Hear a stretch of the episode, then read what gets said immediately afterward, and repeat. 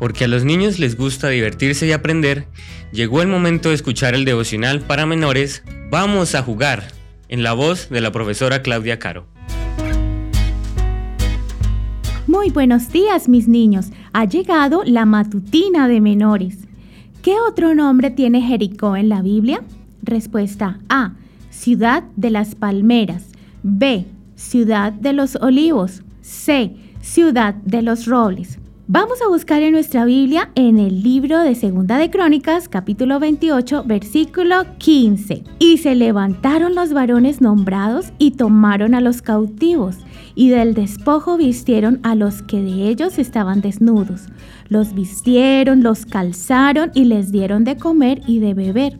Los ungieron y condujeron en asnos a todos los débiles, y los llevaron hasta Jericó, ciudad de las palmeras cerca de sus hermanos, y ellos volvieron a Samaria. ¿Te gustan los dátiles? Si no sabes qué es un dátil, te diré que es un fruto de un tipo de palmera llamada palmera dátilera. En la Biblia se habla de un lugar que se llama Ciudad de las Palmeras. En esa ciudad dicen que se pueden comer los mejores dátiles del mundo. La ciudad de las palmeras es una ciudad importante que seguro conoces con el nombre de Jericó. Está situada en el Valle del Jordán, en Israel. ¿Recuerdas qué impresionante historia bíblica sucedió en esa ciudad? Jericó fue el primer lugar de Canaán que conquistaron los israelitas después de estar 40 años en el desierto. Estaba rodeada por una gran muralla que los protegía de los invasores. Como habían escuchado del poder de Dios de Israel, los habitantes de esa ciudad habían cerrado sus puertas con llave y creían que estaban a salvo. Josué siguió las indicaciones que Dios le había dado.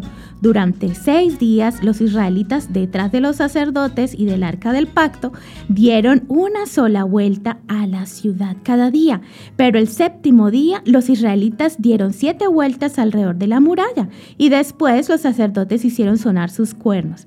Entonces gritaron todos a la vez. ¿Y sabes qué pasó? Milagrosamente la muralla que rodeaba la ciudad se derrumbó y los israelitas tomaron la ciudad. Fue como si hubiera un terremoto. Puedes leer la historia en Josué capítulo 6. Dios puede derrumbar las murallas más altas, solo tienes que obedecerlo, como hicieron Josué y el pueblo de Israel. Que tengas un hermoso día.